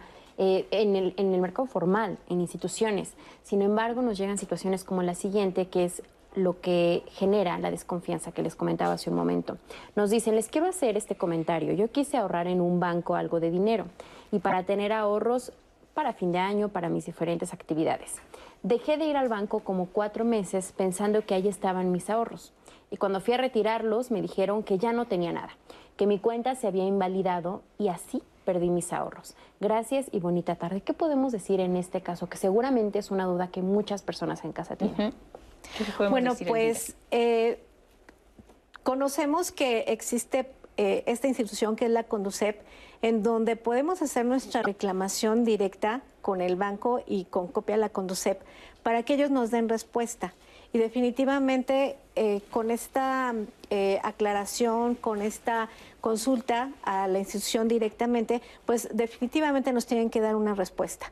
O sea, el asunto no se queda en el stand-by, sino que ya una vez que la queja llegó a la Conducep, eh, ellos van a mediar la situación y entonces la institución financiera tiene que dar una respuesta y la razón por la cual eh, esos recursos ya no existen. ¿Hay un tiempo para que respondan? Sí, definitivamente nos tienen que responder en los primeros 15 días, una vez que ya se recibió la reclamación. Y entonces la Conducef va a obligar a la institución correspondiente a que dé la cara y que dé por escrito la cuestión de por qué esos ahorros eh, desaparecieron, ¿no? Pero probablemente dentro del esquema de esa cuenta, pues implica las comisiones por este manejo, de, cuenta. Obviamente esa comisión va a generar IVA, etcétera. Entonces hay que estar muy atentos a cuáles son las condiciones del producto que estamos contratando, porque definitivamente pensamos que vamos a tener una eh, cuenta sin todos estos gastos accesorios y que van a mermar nuestra capacidad de, de ahorro, ¿no? En esa cuenta. Entonces definitivamente la Conducep nos va a apoyar en ese aspecto y debemos de tener una respuesta por parte de la institución financiera. En el caso del Profeco, ¿cómo aplicaría? En ese sentido, eh, hay que tener claro dos cosas. Hay créditos que son otorgados por instituciones bancarias que serán dirimir estas reclamaciones, será de la competencia de la Conducef, y también tenemos créditos eh, al consumo otorgados por proveedores. Eh, en donde a través de créditos para la adquisición de bienes de uso de consumo duradero, se otorga estos créditos y tendremos ya ahí la competencia sobre estas reclamaciones por parte de la Procuraduría. Algo muy importante en estos casos es evidentemente analizar detenidamente qué servicio o qué es lo que estoy adquiriendo. ¿Por qué? Pues porque si hay una persona que depositó determinados recursos y después estos recursos no están, pues, suponemos que es porque le están cobrando un manejo de cuenta que no advirtió al momento de, de adquirir este, este producto financiero. En el caso de los, del crédito al consumo, no se otorga directamente crédito, dinero en efectivo se otorga crédito sobre bienes para uso de consumo duradero y esa sería una, una de las principales características que diferencian estas partes y eh, en ambos casos se puede hacer una reclamación formal. En el caso de crédito financiero ante la Conducep se abre un procedimiento conciliatorio muy similar cuando se hace una reclamación ante la Profeco en donde se va a buscar alguna alternativa de solución a esta problemática que presentan los consumidores y o los usuarios de servicios financieros a efecto de que el proveedor haga un informe detallado de cuál es la problemática que suscitó, que generó esta, este, esta situación y buscar alguna alternativa de solución en beneficio de y hay que tener mucha paciencia. Sí, desafortunadamente. Son que se llevan tiempo. Así es. Están creciendo exponencialmente el número de reclamaciones por compras de comercio electrónico, por ejemplo. ¿no? Entonces, ahorita que mucha gente está en sus casas, eh, pues lo que hace con el tiempo disponible es empezar a comprar y los consumidores empezaron a incumplir. Hemos avanzado en este tema de comercio electrónico a un paso agigantado, a más de 10 años de distancia en tan solo uno o dos años. Y en ese sentido esto ha llevado pues varios errores y aciertos por parte de los proveedores han incumplido en muchas entregas de bienes, productos o servicios. Y también los consumidores han aprendido a leer los términos y condiciones, saber si les van a cobrar por la devolución o cambio de un producto, por el envío del mismo, cuáles son las condiciones en que los están comprando. Y en ese sentido, pues yo creo que hemos avanzado ¿no? durante este periodo de pandemia.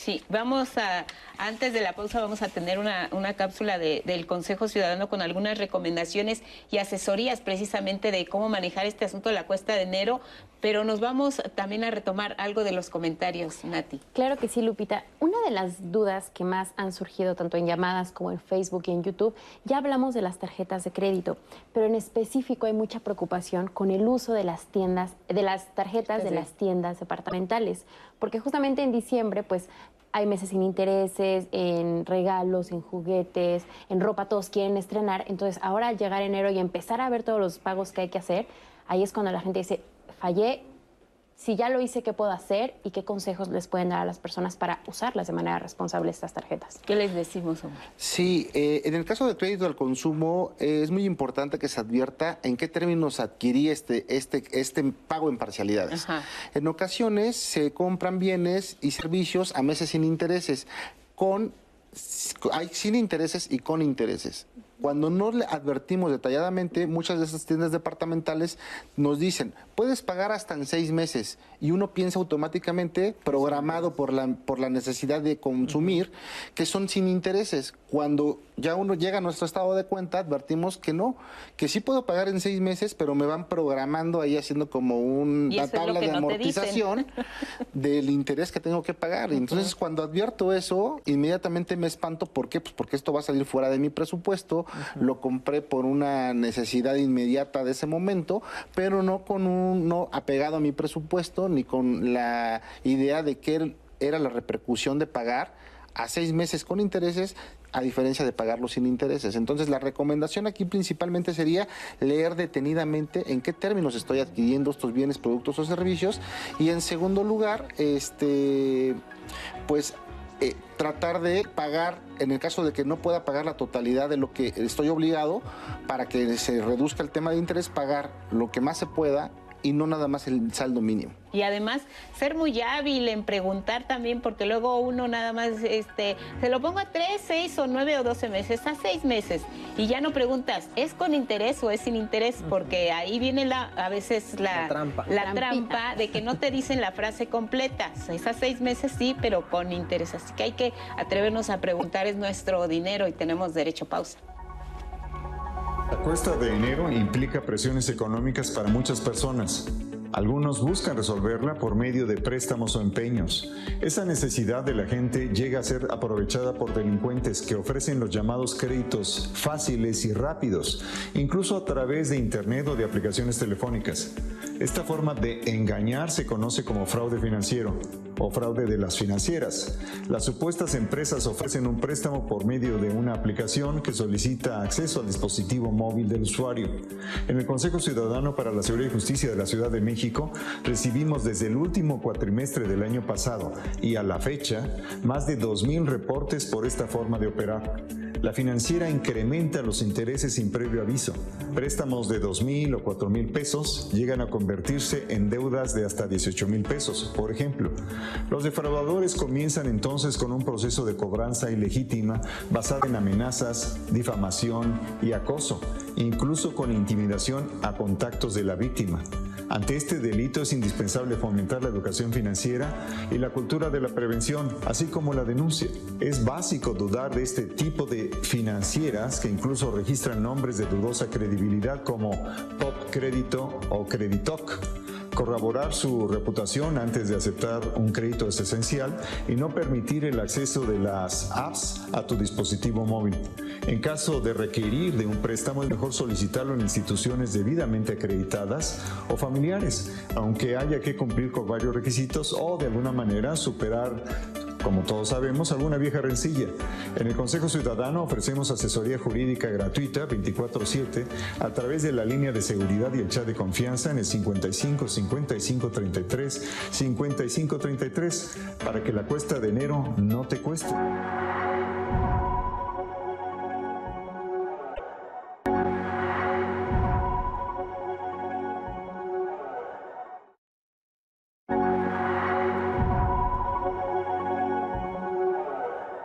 Este, este fenómeno de la cuesta de enero justamente deriva de dos cosas en particular. Primero, de la, de la mala, eh, de, de los malos hábitos en nuestras finanzas personales. Y además no alcanzamos a proyectar que en enero las cosas siempre suben. Nos gana el deseo en lugar de realizar un presupuesto con todas las necesidades que tenemos que cubrir. confundimos que eh, el dar afecto siempre va a ser más importante que dar una posesión material. Pero como el colectivo todos están este, eh, haciendo exactamente lo mismo, a veces las cosas no las hacemos por convicción, sino por repetición. Si no sabemos controlar el tema emocional, nos vamos a ver inmersos en trastornos emocionales. que Claro. Eso sucede cada principio de año. El tener los productos pues me hace sentir muy bien y entonces me vuelvo adicto a estar gaste y gaste y gaste. Cuando siento vacíos emocionales, entonces los compenso comprando porque eso me genera química, porque eso me hace ser feliz. Pero ¿qué pasa cuando ya no tengo? Tenemos que hacer un presupuesto, ¿no?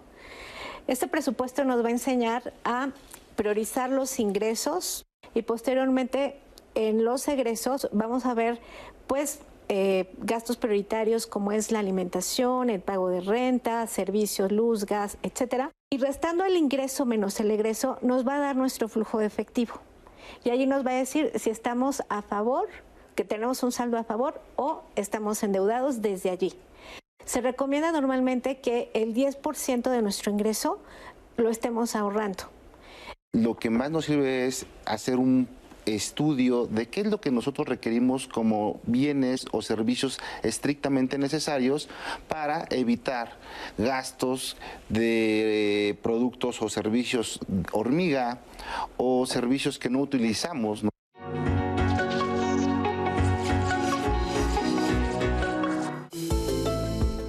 Depresión es una enfermedad que afecta a nivel neuroquímico, que afecta a serotonina, que afecta a noradrenalina y en menor proporción a dopamina. Es una enfermedad neurobiológica y que necesita tratamiento médico cuando estamos hablando de una depresión moderada a grave. Hay una diferencia entre sentirse triste y sentirse deprimido. La tristeza es un fenómeno normal en todos los seres humanos. La depresión ya son síntomas más intensos, síntomas que tienen una duración, que tienen una frecuencia, por lo tanto ya alteran el funcionamiento de la persona en su vida cotidiana. ¿Cuándo, nosotros debemos eh, pensar eh, que estamos pasando por un cuadro depresivo como tal?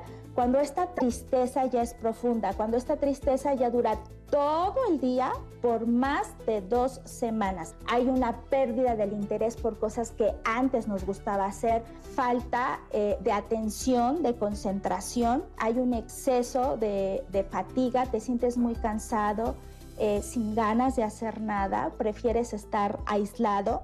Eres, te vuelves muy pesimista durante estos momentos, te da miedo enfrentar nuevos retos, hay una sensación de culpa constante a tu alrededor, piensas que todo lo que, pasa es por tu culpa. Hay esta sensación como de, vacío interno, de, de menosprecio, de menos valía, ideas o pensamientos de muerte. Eso ya estamos hablando de una depresión grave, la cual incluso necesita tal vez internamiento. Y esa ya es una valoración, sí o sí, por un médico psiquiatra. Siempre sabemos que un tercio de la población mundial sufre de depresión, pero ahora con, el proceso de la pandemia se incrementó del, 30 al 40% de la población mundial. Y en México eh, las últimas encuestas han revelado que es de un 33 a un 35% de la población el que está sufriendo depresión. Los tratamientos que se usan para la depresión, los de base, no causan ninguna adicción y son tratamientos que se usan por tiempo limitado y se retiran. El tratamiento puede ir de 9 a 12 meses. Los medicamentos naturales eh, no están indicados en esta parte porque estamos hablando de nuestro cerebro. Nunca le digamos a una persona con depresión, échale ganas. Eso es lo peor que le puedes decir a una persona Vigilar y apoyar el cumplimiento del tratamiento es un básico para ellos porque al principio les va a costar trabajo y no provocar dudas o miedo en relación al tratamiento.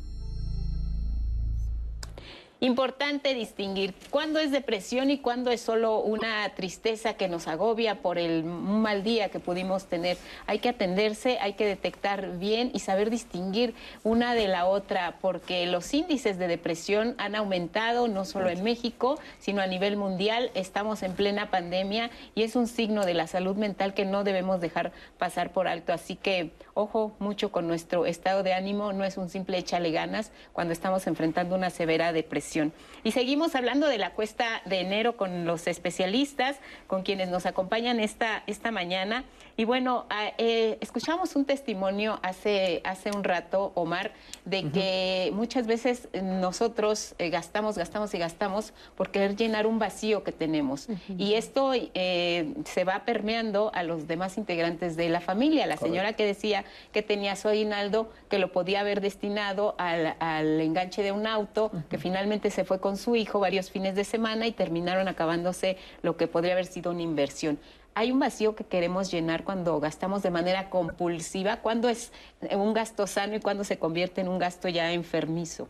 Definitivamente el no entender que un gasto financiero mal controlado se va a convertir en un gasto emocional, ¿sí? Y si no entendemos este tema del vacío, a veces la gente se dice, pero ¿cómo el vacío? ¿no? Y cuando hablamos de ese vacío es como justamente algo que me está faltando. Y entonces utilizo como la parte de material para compensar esos vacíos en donde siento que por gastar ah, endorfinas otra vez, ¿no? Me voy a sentir mejor. Me voy a sentir mejor porque estoy generando neurotransmisores que me hacen sentir feliz. Literalmente sí, me siento feliz. Y entonces eh, genero una práctica de, de química compensatoria, ¿sí? Ahora, yo creo que aquí lo importante es entender que eh, la inteligencia financiera no puede ir separada de la inteligencia emocional.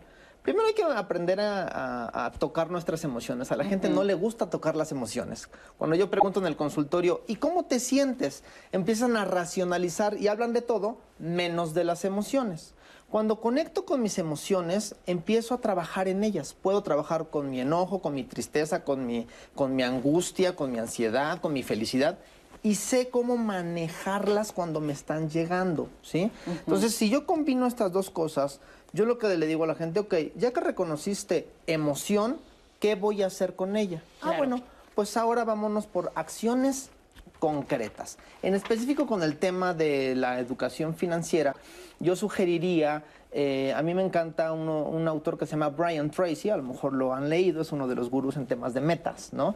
Y él habla justamente de ponernos metas inteligentes, ¿no? Y entonces son cinco pasos. Primero, la, es, tiene, tiene que ser específica. ¿Qué, cómo, cuándo, con qué cuento, con qué no cuento? O sea, para saber si la meta yo realmente puedo eh, controlarla, ¿no?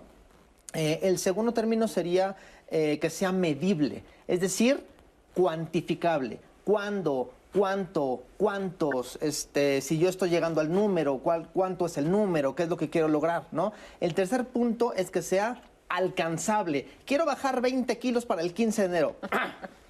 No, o sea, tienes que ponerte una meta que esté dentro de tus capacidades. A veces me dicen, o sea, que sea posible. No, ponte una meta imposible. ¿Cómo imposible? Sí, antes de que alguien visitara la luna, eso era imposible. ¿sí? Entonces, si tú te pones una meta imposible, y que, pero que sepas que sí la puedes lograr, tú lo vas a hacer posible. Alguien lo hizo posible en algún momento. El otro punto es que sea relevante. ¿Qué es el tema de relevante? Que no solamente lo hagas para tu beneficio, que sea relevante en beneficio de toda una sociedad. Y el último punto sería tiempo, que le pongas tiempo a la meta. Oye, yo quisiera tener una casa. Bien, podemos hacerlo de esta manera celebro estrenar mi casa el 15 de diciembre del 2026. Además, utilicé un verbo en tiempo presente. Celebro. O sea, ya, ya, ya lo estoy prácticamente decretando, pero le tengo que poner tiempo para que mi mente pueda trabajar en ello y no autoengañarme. Si no le ponemos tiempo a las cosas, no va a suceder. Entonces, estos, estos cinco puntos ya son acciones concretas, en donde no voy a eh, hacer lo que dije hace un momento de como vaya viniendo, vamos viendo. Realmente lo que voy a hacer es, es como lo hace un arquitecto. Voy a planificar y voy a sembrar en un plano, voy, a trazar un plano en donde yo me pueda orientar hacia dónde tengo que ir. Les propondría un reto. ¿Sí? El reto de los 25 pesos. Va a decir, ah, ¿cómo es el reto de los 25 pesos? Préstamelos. no, fíjate bien. Todas las semanas vas a ahorrar 25 pesos. La semana pasada yo ya agarré mis 25 pesos. Esta semana tocan 50. La semana que entra tocan 75. La que ah, sigue le vas aumentando 25 pesos a la semana. Al final del año, tú vas a terminar por encima de 36 mil pesos ahorrados. Ahora, como sugerencia, bueno, tenemos a nuestra experta, existen una cantidad de instrumentos de inversión increíbles en donde ese ahorro no solamente lo vas a tener ahí parado, porque dinero parado es dinero que se está pudriendo, ¿no? Es como el agua estancada, ¿no? Entonces, este dinero cada cierto tiempo lo puedes meter a instrumentos. A mí me encanta eh, invertir en una plataforma que se llama GBM, que es una bolsa de valores virtual. Y entonces ahí puedes invertir en ETFs, en CETES, en muchos instrumentos. Y entonces ese dinero se va también a empezar a multiplicar. Como lo dije al principio, el dinero es, es semilla del dinero, ¿no? Pero tenemos que cambiar nuestros paradigmas y nuestras creencias acerca del mismo. A veces la gente no ahorra porque no tiene uno el hábito, tiene que ver con un tema de hábitos, ¿sí? Y porque siente que el ahorro es decir, no, pues es que el dinero está ahí y entonces se convierte en una tentación. Si no tengo ingresos fijos como para planear un ahorro, ¿cómo, ¿de dónde le busco? Eh, diversificación. De hecho, yo les voy a decir una cosa, para las personas que tienen un trabajo eh, fijo, les doy una mala noticia. Ese sueldo es prestado. O sea, mañana no lo puedes tener porque te corrieron, porque la empresa quebró, por lo que sea. Entonces, siempre debes de buscar fuentes alternas de ingresos. Y entonces, de repente puedes entrar al emprendedurismo, pero para emprender hay que aprender. O sea, tienes que educarte. Por eso se llama educación financiera y para eso acércate al experto. Y debes de tener a tu, a tu experto financiero, a tu experto de la salud mental, a tu experto de la salud física, ¿no? Sí, es muy importante. Pero tiene que ver un tema de hábitos, ¿no? Sí, y de mucha conciencia. ¿Quién, eh, quién ah, lo decías hace un momento? Decía una persona, mi esposo es el que me dice, alto, esto. Tiene que haber alguien que nos ponga un alto. Vamos a darle un giro porque es tiempo de Andrés Castuera y él nos va a hablar de las mujeres en el teatro. Votos porque en 2022 haya la presencia de más mujeres en los escenarios. Andrés Castuera. ¿Qué tal amigos y amigas? que siguen diálogos en confianza por la señal del 11. Un gusto comenzar este año con ustedes en esta sesión dedicada al teatro mexicano. Y qué mejor que hacerlo hablando de una asignatura pendiente para las artes escénicas mexicanas. Esta es la participación de las mujeres en el teatro. En todas sus facetas. Por supuesto que hemos visto actrices, directoras ya cada vez más productoras y por supuesto dramaturgas, pero aún no podemos hablar de una participación equilibrada. Una lección que nos ha dejado la pandemia, que nos dejó esto del teatriming, donde se podía hacer teatro a través de las plataformas digitales, de las redes sociales, mostró un aumento considerable en textos de mujeres dirigidos, producidos y por supuesto actuados por mujeres hacedoras de teatro. Y esto es porque se democratizó la participación de los trabajos de las mujeres en el teatro. No había un programador, no había una autoridad que decidiera qué se ponía o qué no se ponía en cartelera. La cartelera quedó abierta para cualquiera que quisiera crear, lo que nos dejó en evidencia la gran cantidad de trabajos de dramaturgas, ya lo decía, de directoras, de actrices, productoras, pero también de técnicas, técnicas en el teatro. Por lo cual hice una mesa redonda donde cinco mujeres creadoras de teatro vertieron su opinión sobre cuál es el panorama en este 2022 para las mujeres hacedoras de teatro. Ha sido tan rica esta plática que la hemos, dividida la hemos dividido en dos partes. Hoy vamos a ver la primera de estas dos entregas de El Panorama 2022 para las mujeres en el teatro. Vamos a ver lo que nos dijeron en esta primera parte y regresamos.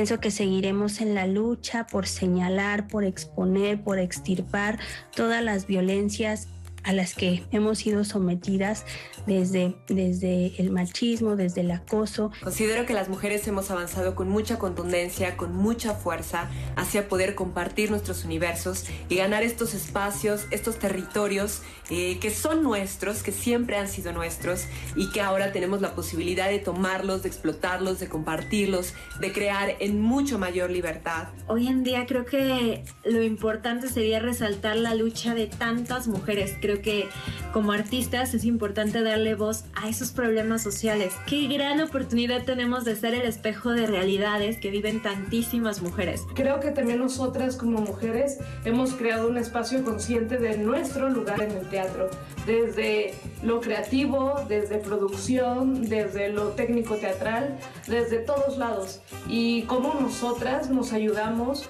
para crear nuestras obras de teatro, para que la otra colabore con nosotras. Es el momento en el cual nosotras estamos teniendo un lugar que hemos luchado muchísimo. Y entonces eh, creo que viene un año muy interesante. En, vamos, bueno, tengo la impresión de, vamos a ver muchas puestas en donde mujeres, este, mujeres creadoras escénicas van a estar ahí presentes. Si ya han estado, ahora va a estar más. Nos seguimos escribiendo en, cierto tipo de, papeles de víctima o de los estereotipos femeninos que debemos de cumplir y pienso que desde la dramaturgia tenemos que, cambiar esa, esa narrativa, esa, esa construcción de nuestras personajes. Un momento de reconciliarnos, de darnos cuenta que no se trata de ahora nosotras sesgar esta participación, en este caso de los hombres, o de otras mujeres que no comparten eh, una lucha feminista eh, desde cierto lugar o desde ciertas apuestas y realmente darnos cuenta que, que, la apuesta de las mujeres es hacia la conciliación, hacia la armonía, hacia una participación conjunta. Hablando de asignaturas para el teatro, me gustaría resaltar más a dramaturgas siempre que se habla de teatro mexicano, pues resaltamos a, no sé, Javier Villarrutia, Celestino Gorostiza, Salvador Novo, Rodolfo Sigli, Julio Bracho, y se habla menos de Elena Garro, Amalia González, Margarita Urueta, Sabina Berman, etc.